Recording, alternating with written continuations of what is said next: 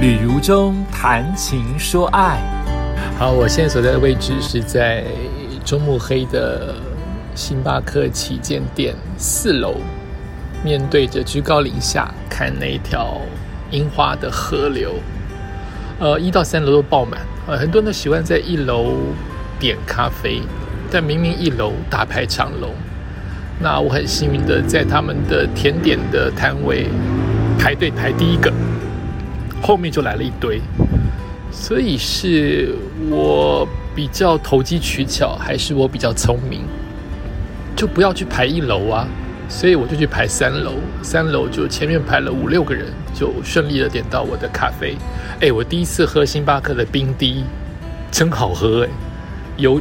有酒香在其中，然后我夸张的点了两个甜点，一个就是我喜爱但不太能吃的，呃，浓苦的巧克力派，一个另外一个就是无花果，可能是加上蓝莓之类的派。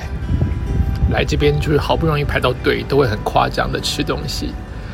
不知道你会不会这样啊？就是其实你今天肚子是饱的，但你因为好不容易排到队，以及你可能这次行程不会再经过这一区或这家店，你就会点两两件东西来吃。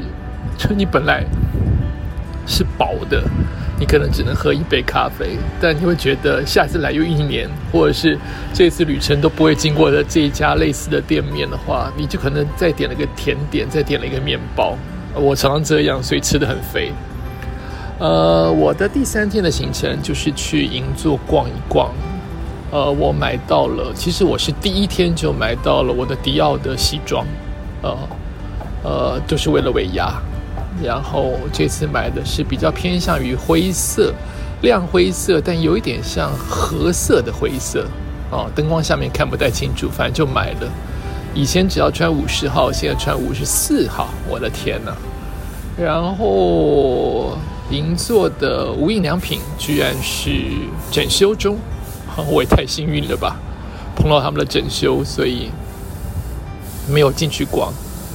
呃，买到了在 Uniqlo 的另外一家比较大的，不是大家常去的那一家。银座有两大家哈，我去比较大的但比较人少的那一家，买到了世界知名的第一等品牌 Uniqlo 的便宜。呃，半月包，去年它是 IT 包，也就是全世界卖的最好的包，便宜，打败了所有的名牌，卖了不知道卖了 N 个，所以我也应景的买了几个要送给台湾的朋友，然后又去看了山本耀司，才知道它有这么多店。当你眼睛或是你心不在此的时候，你不知道它在哪里。但是这次我开始想买，干嘛一直贴他广告？开始想买了，才知道他有这么多的店面呢，大的店、小的店、年轻的店、比较怂的店、比较昂贵的店都有哈，很容易找到。也吃了台湾人很喜欢的 Hubs，啊，这次没有吃水果派，吃了秋天应景的栗子，然后啊。我又去了银座之后，我去了哪里呀？银座之后都要回忆，好难哦。又下雨，去了有乐町，没什么店面可以逛。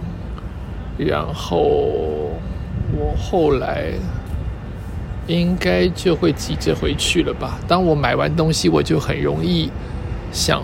放东西在旅馆，一放就不想出来，所以有时候我是有可能晚上六点就回到我的房间不出来了。呃，我去了潮鸭，呃，我一直认为我我都是我的影片当中有推荐的潮鸭有一家食堂，没有一次让我失望，但这一次我失望了啊！好比好比我再来吃 Hubs，好比我再来吃。星巴克，好比我来吃和信，我都觉得他们很强，一样很好吃。可我这次吃那家食堂是每一次我都觉得很好吃，这次觉得还好，不知道是因为我饱了的关系。第一个，它的三文鱼呀，我都是叫三文鱼，一次就叫三大片，变小了，是季节不对吗？而且好多刺哦，以前炸的酥酥的刺通通可以吞进去，这次。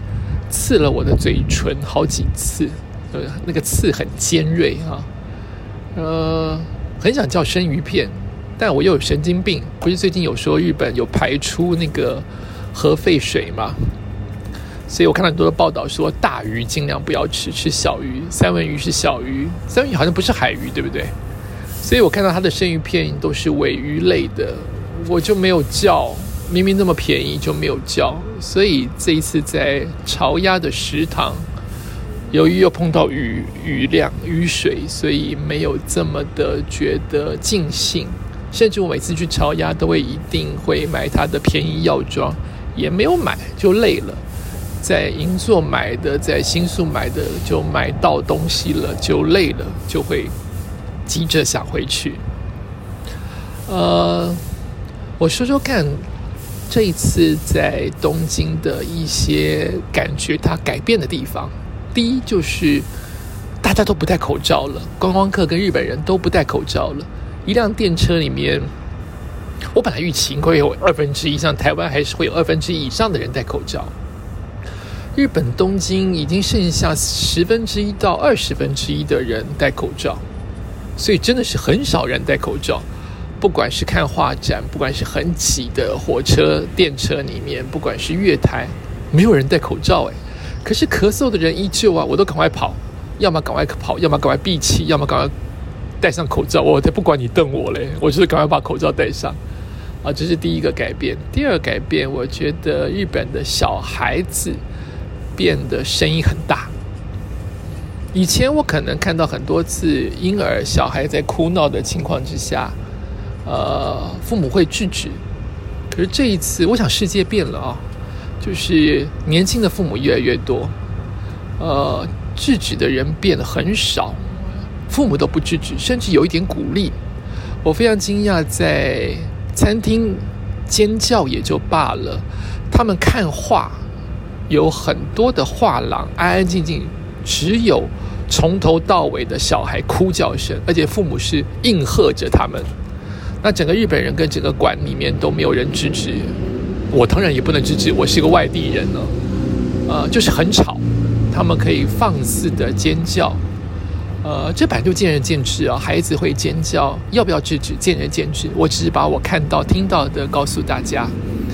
第三个，因为我这次。很 gay 白装译文，我学画嘛，学油画，所以我这次来的主要目的是看画展。